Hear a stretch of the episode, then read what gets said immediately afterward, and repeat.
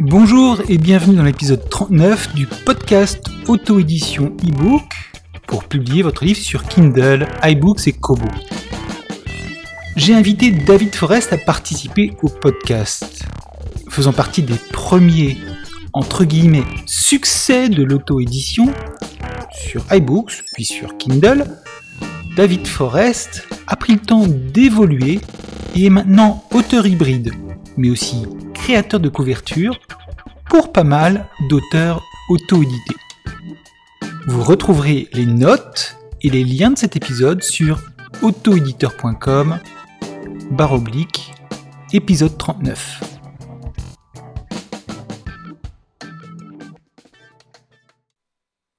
Bonjour, aujourd'hui dans le podcast Auto-édition, j'ai le plaisir de recevoir David Forest. Bonjour David. Bonjour. Est-ce que vous auriez la gentillesse de vous présenter un petit peu pour les personnes qui ne vous connaîtraient pas et de nous présenter aussi votre parcours dans l'auto-édition? Ah, Commence direct avec les questions qui est difficile à, prendre en main. Euh, bah, oui, bah, je, suis, journaliste à la base depuis plus de 20 ans dans le, divertissement euh, audiovisuel et auteur depuis, on va dire, 5 ans. Euh, si je compte la sortie de mon premier bouquin euh, en série. Et voilà, bon, j'ai eu, eu de la chance que ça a plutôt pas mal fonctionné et, donc j'ai un peu continué. Et voilà, donc aujourd'hui je dois avoir quatre romans publiés euh, en, auto et en, édition traditionnelle, euh, quelques nouvelles qui traînent à droite à gauche et puis des choses qui arrivent. Voilà, dans l'absolu euh, ce que je fais. Puis ça, et puis euh, vous connaissez peut-être aussi certainement les, le, site couverture.com qui, pour lequel je, je, crée des couvertures pour les auteurs auto-édités, ou parfois même pour des maisons d'édition d'ailleurs. Il y a en effet beaucoup de sujets à aborder ensemble aujourd'hui. Je ne sais pas si on va réussir à parler de tout, mais on va essayer de faire tout rentrer. Je vais commencer par le parcours d'auto-édition. Donc, vous, vous, publiez depuis 2011 en auto-édition. Oui. Vous êtes même euh, un peu utilisé comme représentant de cette auto-édition 2.0 avec un des premiers succès sur euh, Amazon Kindle quand Kindle a ouvert en France. Je me trompe? Alors, j'aime pas trop ce, ce, rôle de mascotte. Oui, c'est c'est l'effet qui c'est l'effet qui, qui, pousse à ça. Hein. En fait, historiquement, ça a commencé avant Amazon, hein, parce que j'ai euh, j'ai commencé à publier en fait sur sur iTunes. Euh, C'était en euh, mai 2011, oui, c'est ça. Donc Amazon n'était pas encore là, Kobo non plus. Kindle, Kobo, tout ça n'existait pas encore. J'ai commencé sur iTunes en publiant en, série euh, en mai 2011, ça je me souviens bien. Et euh, comme je dis toujours, euh, bon, j'ai fait ça un petit peu par curiosité, par hasard, hein, vu que je suis dans la dans la presse micro-informatique. enfin, j'étais dans la presse micro-informatique à l'époque déjà. Euh, j'étais assez au fait de ce qui se passait au niveau du, livre numérique et je trouvais l'idée intéressante. J'avais mon bouquin euh, dont je ne savais pas trop quoi faire. Je me suis dit, bah, tiens, je vais l'essayer comme ça. Donc euh, voilà, je l'ai mis sur, euh, sur iTunes via Smashwords. Et je me suis dit, bon, bah, si, si j'en vends une dizaine, je fais péter le champagne. Et quand j'ai eu mes premiers retours de vente euh, en, en, juillet, bah, j'ai dû commencer à regarder les prix des vignobles parce que les vignes c'était plutôt, euh, plutôt dans les 500 qui sont devenus 5000 et ainsi de suite. Et ensuite, euh, Kindle est arrivé, Kobo est arrivé, les milliers sont transformés en dizaines de milliers et, et voilà quoi. Voilà. Alors c'est vrai que ça fait partie des premiers, c'est peut-être aussi euh, pour ça que ça a fonctionné parce qu'il n'y a pas grand monde en face. mais, euh, mais oui, voilà, c'est c'est une belle histoire, une grosse surprise. Bon, je m'en remets toujours pas d'ailleurs. Il y a un autre aspect à ça, c'est que vous avez publié ce premier livre et ensuite vous ne vous êtes pas arrêté là. Non, justement, bah non. Justement, euh, alors euh, vous parlez de quatre romans. Euh, si je regarde votre page auteur sur euh, Amazon parce que je suis malheureux, mais c'est à peu près le seul endroit où j'ai réussi à avoir une vue presque complète, et encore même pas, je pense. Euh, il y a 18 titres qui sont publiés. Alors il y en a certains qui sont des nouvelles qui sont séparées les unes des autres, d'autres qui sont les romans. Donc il n'y a pas 18 romans. Mais ça veut dire que vous avez quand même publié beaucoup de livres, à la fois en autorité et aussi euh, en auteur hybride, c'est-à-dire travaillant aussi avec euh, des éditeurs. Euh, oui, 18. je n'arrivais pas à calculer à ce niveau-là, mais oui, je pensais pas que ça faisait autant. Oui, parce que j'ai cherché sur la page, sur le site web David Forest livre, et j'ai pas réussi à trouver tous les livres. Non, c'est vrai qu'en plus, je, à ma grande honte, je m'occupe pas très très bien de ce site. Hein. J'attends les, évolutions du clonage pour pouvoir faire mieux les choses, mais euh, là en ce moment j'ai du mal à faire, un peu tout. Mm. C'est difficile de faire, d'être à la fois au, four et au moulin. Voilà, et, dans les champs. Donc euh, oui, bah. Donc il y a eu cette progression, il y a eu cette progression d'auteur auto-édité euh, complètement tout seul dans son coin qui essaie quelque chose. Ah, vous savez, un, petit peu comme tout le monde, hein, tout le monde écrit, tout le monde a, en tout cas, tout le monde commence des, des histoires. Là, j'ai toujours eu un petit peu ce regard un peu d'autocritique euh, sur ce que j'avais écrit pendant, des années ou commencé à écrire, euh, sachant très bien que, ça, allait finir dans les tiroirs et n'en jamais sortir parce que ça ne méritait pas d'en sortir. Euh, ce que j'ai fait avec en série, c'est j'ai eu cette impression qu'il y avait peut-être quelque chose. Donc je l'ai fait lire à des, gens de ma connaissance, alors pas forcément la famille, hein, parce que c'est ce que c'est la famille, ils arrondissent toujours les angles, c'est toujours merveilleux, etc. Donc j'ai plutôt présenté à des gens euh, qui, je savais, n'allaient pas hésiter, un peu bourrin, à me défoncer la tête en me disant non c'est de la merde, rentre chez toi. Euh, finalement ils l'ont pas fait, étrangement, et ils m'ont plutôt dit que c'était plutôt pas mal. Alors c'est pour ça que voilà, j'ai sauté le pas avec en série. Et, vu que ça, ça, a fonctionné, bah, et que d'autres idées étaient là parfois depuis longtemps, je me suis dit bon bah m'arrêter là, on va continuer, quoi, vu que ça a l'air de, de, pas trop déplaire. Et, voilà, c'est, ça a été lancé euh, comme ça. Et, c'est vrai qu'en ce moment, j'ai peut-être un petit peu levé le pied aussi, hein, parce que, parce que bah, j'ai, pas mal de, choses à droite, à gauche aussi, et, euh, euh, je prends un peu plus de recul peut-être sur l'écriture aussi, mais est-ce que je vais abandonner? Je pense pas, non. Ah non, mais personne ne le souhaite. Oh bah peut-être, on verra. Merci, c'est gentil. Euh, donc il y a eu cette évolution vers le côté hybride et travailler avec des maisons d'édition. Euh, comment ça s'est passé? Est-ce que vous vous êtes rapproché de maisons d'édition ou est-ce que ce sont elles qui se sont rapprochées de vous? Euh, Alors j'ai identifié parce qu'il y a beaucoup de choses. C'est difficile de trouver un portrait complet de David Forrest, auteur. Euh, j'ai trouvé essentiellement Brajlon pour le papier et Hardigan pour euh, les livres audio. Oui, tout à fait, oui. Alors, c'est les deux seuls avec lesquels vous travaillez? Oui. D'accord. Première chose. Et comment ça s'est passé avec l'un et avec l'autre? Est-ce que c'est vous qui êtes allé les chercher ou la faveur d'une rencontre qui a fait qu'ils se sont dit tiens, ce serait bien que cet auteur rentre dans notre écurie entre guillemets? Oh, c'est pas. Enfin, ouais, non, c'est pas vraiment comme ça que ça se passe. Disons que oui, on a eu quelques... on s'est croisés, on... on, a sympathisé, euh, mais c'est pas pour ça, c'est pas parce qu'on est copains qu'on va qu'on va t'éditer, mon grand. Hein. euh, c'est euh, voilà, les choses euh, sont arrivées à un point où, je me suis dit, en fait, je suis, je suis plus un expérimentateur qu'autre chose. J'aime bien, j'aime bien tâtonner de nouveaux horizons, essayer à droite et à gauche et et je me suis dit que ça pourrait être amusant de, voir ce qui pouvait être fait avec un éditeur. D'accord. Après fait l'auto-édition. Et, euh, et, en fait, avec Brajlon, c'est tout simplement arrivé euh, après euh, Légion, où j'avais commencé à écrire, j'avais écrit la suite. Et je sais pas, un petit instinct m'a dit tiens, parle-en aux gens de Brajlon en leur disant tiens, est-ce que ça t'intéresse? J'ai ça pour voir quoi. Puis finalement, ça les a intéressés. Ça les a tellement intéressés qu'ils ont pris qu'ils ont pris Légion aussi euh, dans la foulée. Ah, ils ont repris Légion ou des oui, ils ont Légion et ils ont enfin en prenant sa suite, ils ont pris Légion aussi. D'accord. Et, moi, et maintenant, je dois faire le troisième. Donc, euh, donc euh, voilà, ça s'est fait comme ça. Mais mais voilà, c'est encore une fois, c'est le contact a aidé, mais c'est pas du, c'est pas le copinage qui a amené la chose. Hein. Et, euh, et, voilà, l'expérience est super intéressante, ça se passe très très bien. En plus, on a un petit peu la même, la même philosophie euh, euh, de geek, je vais dire, donc euh, forcément, on s'est trouvé un petit peu à mi-chemin. Mhm. Et les relations avec un éditeur comme Brajlon, quand on est passé par l'auto-édition avant, est-ce qu'on est mieux armé? Est-ce qu'on est mieux armé? Armé contre quoi?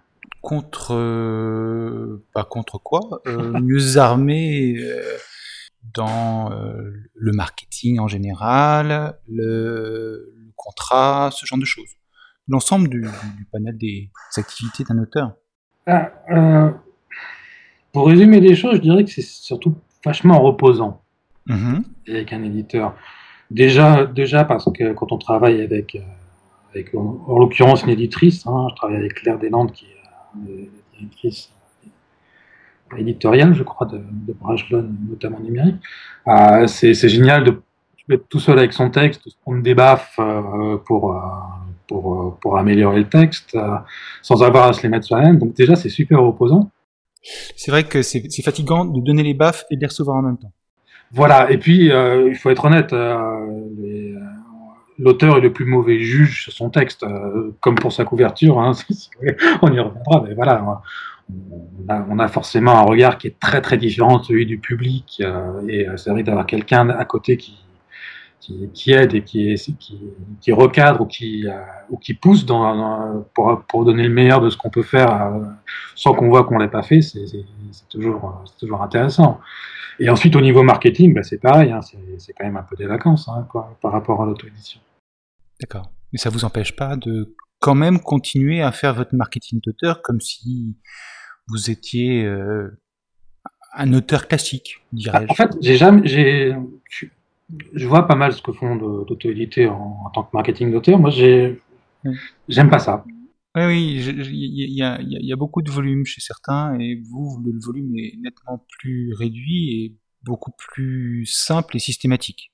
Voilà, j'aime pas ça, je le fais, je le fais peu. Euh, je, je, fais partie de ces petits cas peut-être un petit peu particuliers où j'ai où j'en ai pas eu besoin. Disons que j'ai été obligé, j'ai commencé à faire mon site de la communication après le succès de série.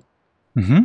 Euh, parce que voilà, il y avait, il y avait une demande de, de, contact, de, suivi, donc c'est ça qui m'a poussé à le faire, à créer cette page Facebook euh, que, que, j'utilise le moins possible, à faire ce site que, que je n'arrive pas à, à, mettre à, jour. Voilà, c'est euh, voilà, j'ai un peu suivi quoi. C'est vrai que j'aime pas ça quoi. Euh, mais je, fais le minimum syndical, on va dire. D'accord. c'est peut-être une erreur, hein, mais euh, mais bon. Bah, justement, c'est pas forcément une erreur parce que malgré tout, les livres sont lus et il y a derrière euh, une distribution chez de très nombreuses boutiques qui fonctionnent pas mal. Oui. Alors, euh, je reviens sur un, un, ou deux posts que vous aviez fait sur euh, la, répartition de vos ventes euh, dans les différentes boutiques. Oui. vous êtes aujourd'hui beaucoup plus en retrait par rapport à Amazon Kindle et vous êtes rentré complètement dans un circuit pro.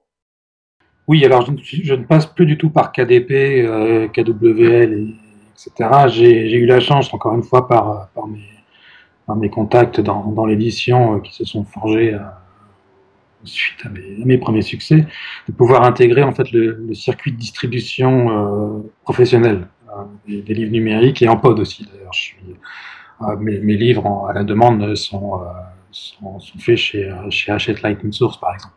D'accord. Voilà, donc je suis complètement sorti du, du système KDP et compagnie. D'accord. Et vous, vous, passez quand même par un autre moyen, euh, un autre intermédiaire Oui, ben je, suis pas, je passe par la, diffusion Identes, euh, qui a été la diffusion notamment de, enfin de, de plusieurs éditeurs, bah, notamment Brajlon, euh, etc. C'est vraiment le. C'est comme en librairie, vous savez, vous avez la. Enfin, comme en presse, pardon, vous avez les MMPP et les MLP qui distribuent la, presse dans, les kiosques. On a le même système pour, pour pour, pour, le numérique et le papier. ce sont des circuits de distribution.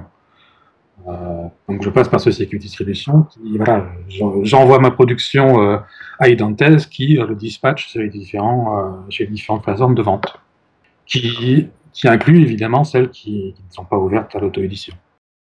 Oui, et donc en revenant sur euh, ces postes-là, euh, on voit que votre répartition de, de ventes sur les différentes boutiques ne correspond pas à celle de la majorité des auteurs auto-édités, dirais-je, en tout cas ceux qui, qui en parlent, à savoir que d'habitude c'est plutôt 50% euh, voire 75% KDP, et les autres euh, à peine. Alors que vous, et, quand il y a des autres d'ailleurs, alors que vous, c'est 60, 50% Fnac, un petit peu, pas mal aussi de Kobo derrière, et puis sinon une, autre palette de boutiques euh, un peu moins euh, connues, System U, Seven Switch, etc., etc. Oui. Bah, je ne suis plus sur KDP. Oui, donc vous n'avez plus l'avantage euh, de la mise en avant. Euh, entre oui, enfin, euh, bon, je ne vais pas épiloguer là-dessus parce que moi j'ai des petites choses, mais voilà. Pardon? je, Non, je, ne vais pas épiloguer là-dessus tellement, mais le jour où je suis sorti de KDP et rentré dans le réseau, il y a des différences qui, sont flagrantes. Mhm donc voilà, et bon, c'est vrai que la répartition est assez différente euh, dans, notre réseau. Voilà, donc c'est tout. Parlons un peu de couverture. Oui. La couverture, en fait, euh, j'ai. Quand je regardais un petit peu l'autre édition, je voyais pas mal de, bouquins, euh, titres sympas, mais alors hein, qui étaient qui était gâché, hélas, par une couverture euh, faite maison. Et c'est normal, quoi, parce que bon, on peut être auteur, on n'est pas forcément graphiste, euh, on connaît pas forcément les codes de la couverture, etc. Bon, moi, j'ai la chance d'avoir d'avoir un peu d'expérience sur la matière, donc euh, et, de gens et de gens qui m'ont aiguillonné, donc euh, c'est pas forcément le cas de tout le monde. Alors je me suis dit, bah tiens, est-ce que ce serait pas bien de donner un petit coup de pouce aux, auteurs parce que voilà, on dit, on dit qu'on ne juge pas un livre à sa couverture, c'est faux. Euh, le, lecteur, euh, le premier contact avec un bouquin, c'est la couverture. Donc, euh, si elle n'attire pas l'œil, bah, l'œil glisse et on passe à autre chose. Quoi. Surtout sur des étals numériques comme Amazon où il y a pléthore de couvertures et si, si ça se voit pas, on n'existe pas. Ben voilà, on zappe complètement. Quoi. Il y a, eu, il y a eu une première couverture qui a été une forme de point de démarrage pour, euh, pour cette activité, euh, couverture avec un K, attention. Euh, non, pas spécialement. Non, pas spécialement. J'ai commencé en fait en proposant quelques... À quelques personnes que vous connaissiez Ouais, voilà, histoire aussi de me faire un petit peu les, la main. Oui. mais voilà, quoi. Vraiment, l'idée c'était que, en plus, un auteur, un auteur, franchement, tout à l'heure, je disais que l'auteur est le plus mauvais juge sur son texte, c'est aussi le plus mauvais juge sur sa couverture. Donc il a un rapport, il connaît son livre, il connaît, il a un rapport intime, il voit des choses que la personne qui ne connaît rien du livre et qui, je dirais, à la limite s'en fout euh, parce qu'elle n'en connaît rien. Euh, voilà, ce rapport est totalement faussé, quoi. Et, euh, c'est pour ça, par exemple, qu'un auteur en maison d'édition n'a généralement pas, grand chose à dire sur sa couverture, hein. y compris moi chez Brajlon, et c'est tant mieux parce qu'on est, des mauvais juges pour ça. Quoi. Mhm, mhm. Euh, et, c'est pour ça voilà, que j'ai proposé ce. même, pas un, même pas un veto euh, sur une couverture qui vous plairait pas du tout?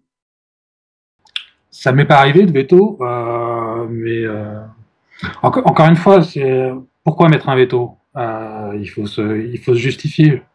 Et les justifications de l'auteur est souvent mauvaise. Vous voyez, j'ai eu par exemple des auteurs, oui, mais là, le personnage, euh, il fait à peu près 1m80, moi, le mien, il fait 1m75. La couverture, ah, pas du tout. ça, ça va pas. Voilà, je, je, fais, voilà, je, je, force un peu le trait, et encore. Mhm. Mais, euh, mais voilà, l'auteur, l'auteur voit, voit, quelque chose dans la couverture qui sera totalement invisible et, euh, et inconsistant pour le lecteur potentiel. Euh, la couverture, c'est, excusez-moi le terme, c'est une pute qui, qui, qui, qui aguiche. Mais oui, c'est la photo de cul, c'est la photo de du magazine. Pour, pour, commencer à raconter l'histoire. Elle est là pour séduire. Euh, ce qui raconte l'histoire, c'est le résumé, c'est la présentation de quatrième de couverture. Mhm. La, couverture n'est pas là pour vendre le livre, elle est là pour attirer le regard. Ce qui fait vendre ou pas le livre, c'est la quatrième, et l'extrait. Mais voilà, s'il n'y a pas ce passage, ce, petit, cette petite amorce par la couverture, bah, le lecteur potentiel bah, ne, sera pas potentiel, il n'ira pas plus loin. Et puis, c'est, voilà, la couverture, ça a quand même une codification bien spécifique aussi. Justement, en termes de codification, est-ce qu'il y a une différence de codification entre une couverture française et une couverture étrangère? Est-ce qu'on remarque, est-ce qu'on peut remarquer des styles différents? Oui, il y a des styles différents. Hein. C'est vrai que la, le style anglo-saxon est généralement plus tapageur. Oui. Euh, le, style français, alors est-ce que c'est euh, d'héritage du film d'auteur euh, Ça joue un peu plus intellectuel, on va dire. Euh, même si ça a quand même tendance à, glisser un petit peu. quoi. L'important sur une couverture, c'est l'immédiateté. Euh, voilà, euh, surtout en numérique, sur, les, sur les rayons d'Amazon et compagnie, la, couverture a, allez, on va dire une fraction de seconde pour attirer l'œil. je ne pense pas que sur une table ou, oui, sur une table dans un rayonnage, elle est beaucoup plus de temps d'ailleurs. Hein. Non, non, elle n'a pas beaucoup plus de temps, mais elle, elle a le contact physique. Euh, c'est vrai que la, taille du bouquin, l'épaisseur, etc., c'est un petit plus qu'on n'a pas la version numérique.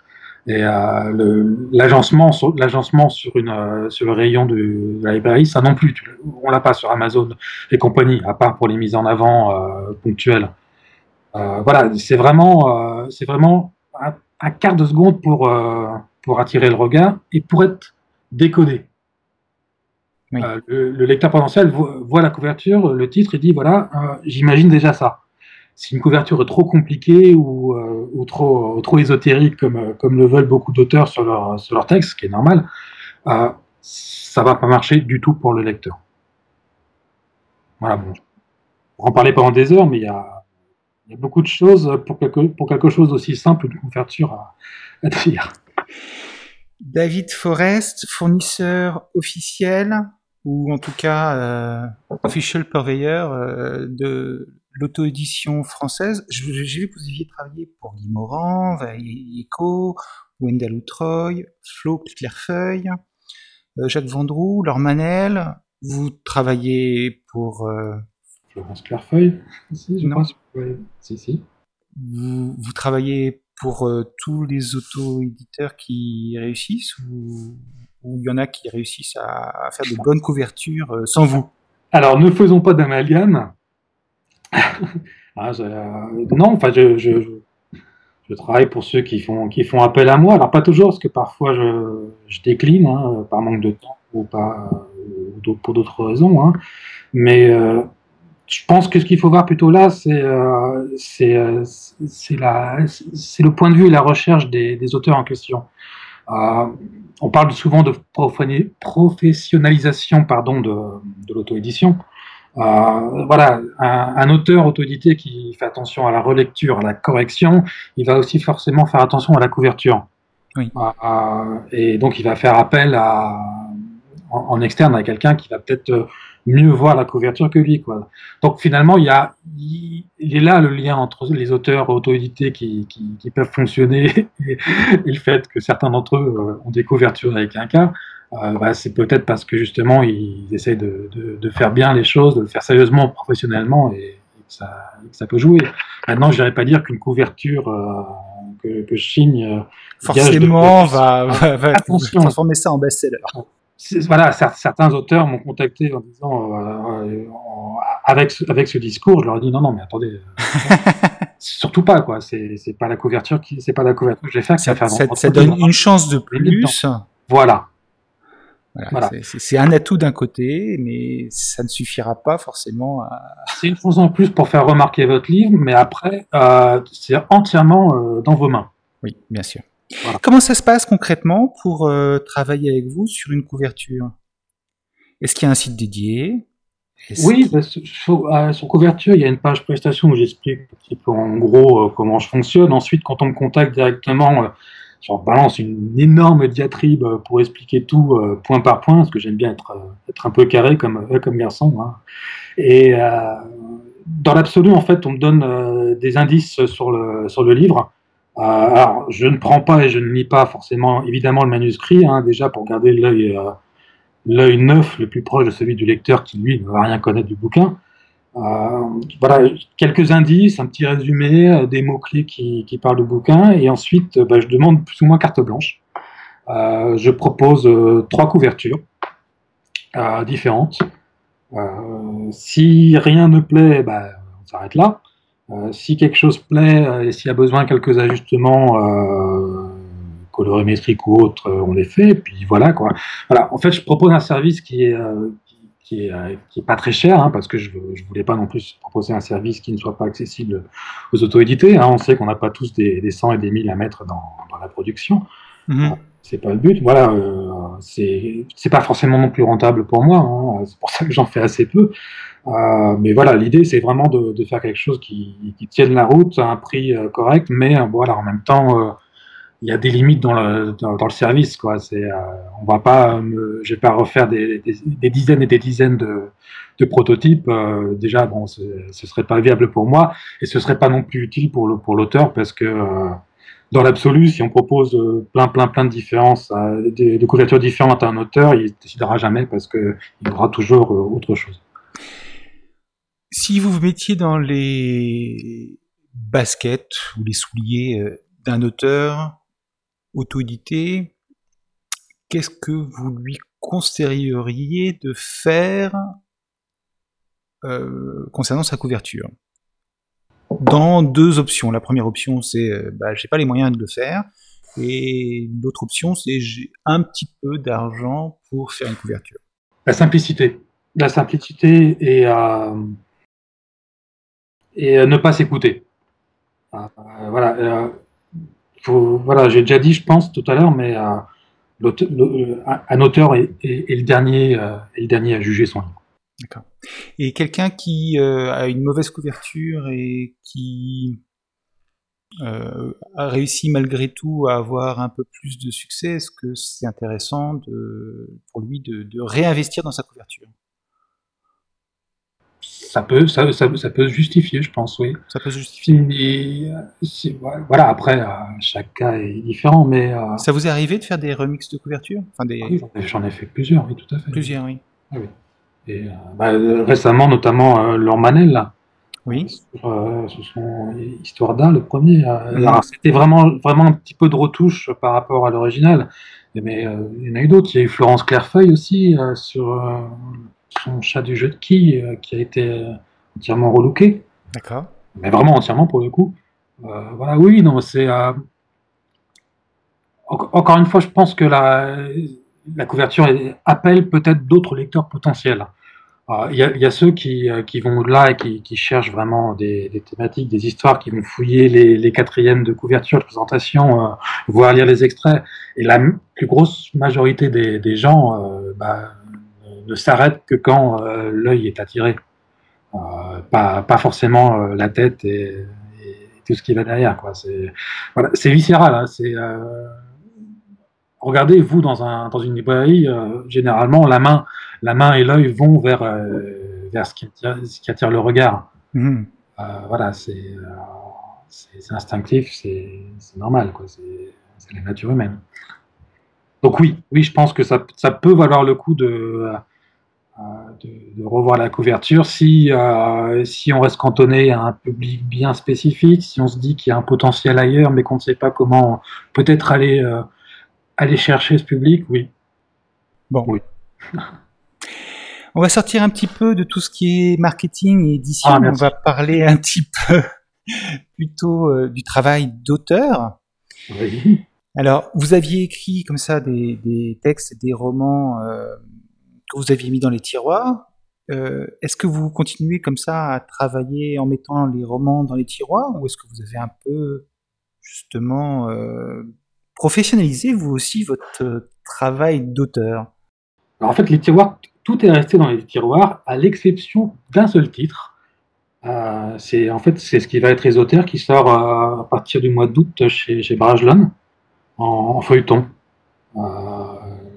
Mais sinon, tout ce que j'ai sorti en fait est, euh, ne vient pas de ces tiroirs. Tout, ce qui est, il est resté pour l'instant. Il y a peut-être deux, trois choses qui vont en sortir un jour, mais euh, pour l'instant, non. Pour la façon de travailler, euh, j'écris jamais la moindre ligne tant que j'ai pas ce que j'appelle tous les nœuds de l'histoire. Mhm. Le début, la fin et tous les pivots qu'il y a au milieu. Euh, Parfois, j'écris, euh, je couche sur papier les idées, mais euh, j'ai ce petit côté Asperger qui me fait euh, regarder mon, mon histoire en film dans ma tête, sous divers angles, avec différents montages et réalisateurs, avant de d'arriver à quelque chose qui se tienne et qui ensuite va arriver sur, sur, sur mon document Word. Voilà, c'est peut-être un petit peu spécial comme façon de travailler, mais, mais c'est la mienne. Non, non, mais je, je... Tout, tout- chaque auteur a sa façon à lui de travailler et ce qui est important, c'est qu'elle fonctionne et qu'elle permette de. Tant que l'histoire n'est pas complète et finie, euh, je ne couche pas un seul mot. Et bien sûr, une fois que je commence à écrire euh, ou, la- ou à le structurer derrière, euh, l'histoire change, hein, mais, euh, mais ça diffère. Alors, c'est pas non plus, euh, on va pas généraliser, c'est pas le cas pour toutes mes histoires. Certaines, effectivement, sont passées par des, par des plans euh, plus ou moins détaillés, euh, euh, dont je parlais tout à l'heure. En fait, à l'origine, c'est un script de, série télé de l'époque où j'étais dans, dans, ce milieu-là. Euh, et, donc, ça, voilà, j'avais donc déjà un, scénario, des dialogues, une Bible, qui ont été complètement rasés et refait, à neuf pour euh, la version euh, feuilleton qui, va sortir. Mais, euh, mais voilà, il y avait quand même quelque chose d'assez complet à l'origine. Et vous parlez de cette projection mentale du roman dans votre tête avant de commencer à porter un petit peu les choses sur le papier. Vous arrivez comme ça à avoir un roman entier dans la tête et voir les scènes ou c'est sans arrêt un, un travelling entre euh, une vue d'avion euh, où on voit à peu près euh, le territoire et justement une vue de mouche où on, se penche sur les détails. C'est un petit peu tout.